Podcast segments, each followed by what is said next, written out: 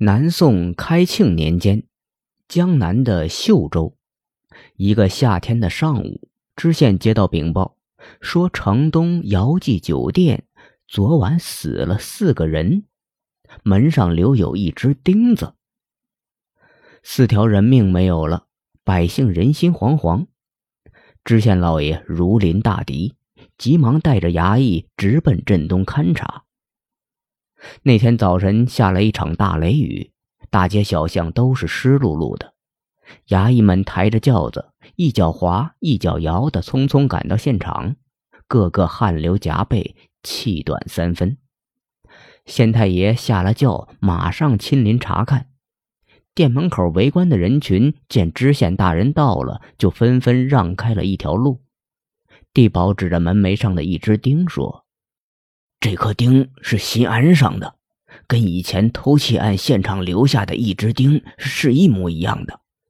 店门口被雨水冲洗的干干净净，没有发现其他异常情况。知县仔细查看了一会儿，就跟随地保走进殿堂。眼前的场面惨不忍睹啊！一个老太婆跪在地上，正哭得死去活来。地上躺着一个男人，头颅下割断了气管，手中握着一把沾满血的斧头。房梁上吊着一个衣衫单薄的少妇，靠楼梯边的房间内，有一个光着身体的男子倒在地上，头颅滚在角落里。床上躺着一个裸露下身的女子，头颈半截割裂。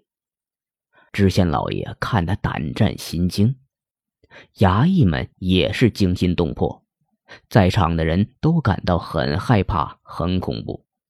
地保边看边向县令介绍：“那个手中拿着斧头的男人是酒店老板，上吊的女人是老板娘，光着身子的是店小二，床上的姑娘还不知道是谁家的。”那个哭泣的老太太是酒店老板的母亲，老人住在另外的地方。早上听说消息后才过来，什么都不知道。姚记酒店平时开门较早，今天有一个来打酒的，见门闭着，用力一推，门就开了。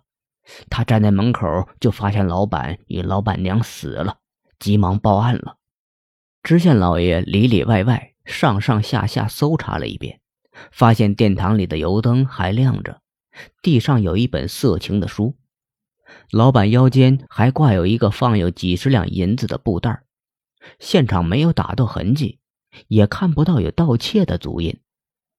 怎么会四个人一起死掉？是什么原因导致的？难道是一只钉谋财害命，或者有人伪造作案现场？知县似乎一头雾水，他只得吩咐手下人检验尸体、处理现场，通告乡人认领尸体，捉拿一只钉，悬赏知情者报案，并把相关人员带到府衙询问。告书贴出，人们奔走相告。先有人举报说，昨夜驱时见两个乞丐在街上追赶一个女子。小女子跑进了姚记酒店。过了半个时辰，又有一对乡下的老夫妇到衙门，说女儿近日精神失常，昨夜走出家门没回来，要求认人。知县让衙役带去认尸。老夫妇一看便说正是自己苦命的女儿，就大哭起来。县令交代，让老人把尸体先领回安葬，接下来。知县就将那两个乞丐抓捕拷问。起初，两乞丐只说见那女子好玩，想上前亲昵她一下。后来见她逃进了酒店，就放弃了，再也没有跟踪。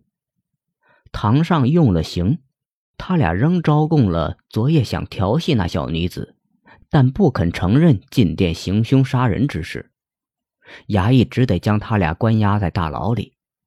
第二天。查验结果表明，店小二与小女子干了寻欢作乐之事，而且两人的头颈均是酒店老板手中那把斧头所砍。老板的脖子也是那把斧头所割裂的。老板娘是自己伤掉的，她身上没有别的伤痕。难道是一人所为？一只钉为何要留下标记？老板娘为何要轻生呢？午夜，知县老爷在灯下思考、推测着案情，迟迟下不了结论。这时，一扇窗户忽然被打开了，一个纸团从外面挣进。知县警惕的捡起来一看，上面写着：“请把两个讨饭的放了，我是目击证人一只丁。”说起这一只钉，那是秀州地界上有名的盗贼，他只偷富人，不偷穷人。每次得手，都会在那家的门户上插上一只铁钉作为标记，以告知东家。因此，人们称他为一只钉。一只钉作案多年，从没有被抓获过，他的真面目也没人说得清。这次，一只丁主动上门下帖，知县老爷当然求之不得。知县贴出榜文，凡能报说一只丁住址的，赏纹银八百两；能让一只丁现身的，赏纹银一千两。一时，秀州城的人们纷纷献计献策，那些贪心的人都争先恐后的夸口承诺，要与一只丁打赌。有一个叫张富的大户扬言说，家里养着一头肥猪，看看一只丁有没有本事偷走。再说那一只丁，真是人中之精啊！他盗富是打抱不平，让穷人出口气；他留标是为了让官府明白，不要冤枉他人；他隐身是为了不与高手争强，便于日后退出。